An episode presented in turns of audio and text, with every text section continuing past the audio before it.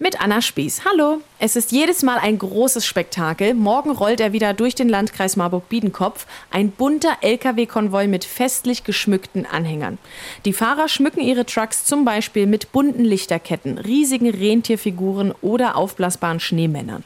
Abfahrt ist gegen 17 Uhr in Neustadt. Es geht unter anderem durch Ergsdorf nach Rauschenberg und Ende ist dann in Kirchhain. In einigen Orten gibt es sogar dann auf Supermarktparkplätzen Stände mit Essen und Glühwein.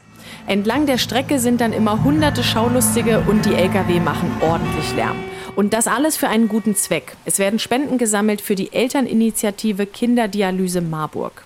Und Spenden gesammelt werden morgen Abend auch in Bad Nauheim, das weiß mein Kollege Alexander Gottschalk, und zwar im Eisstadion. Ja, genau. Morgen findet zum mittlerweile zehnten Mal das große Weihnachtssingen im Bad Nauheimer Eisstadion statt. Michael Richtli vom Charityverein Rote Engel hat das Event mitorganisiert und zum Jubiläum wünscht er sich natürlich ein volles Haus. Für mich ist es Gänsehautatmosphäre, wenn über 4000 Lichter brennen im Stadion, davon 2000 auf dem Eis und gemeinsam singt die ganze Familie. Die Wärme, nach der sich viele Menschen sehnen, die geben wir Los geht's um 18 Uhr. Der Eintritt zum Bad Nauheimer Weihnachtssingen ist frei.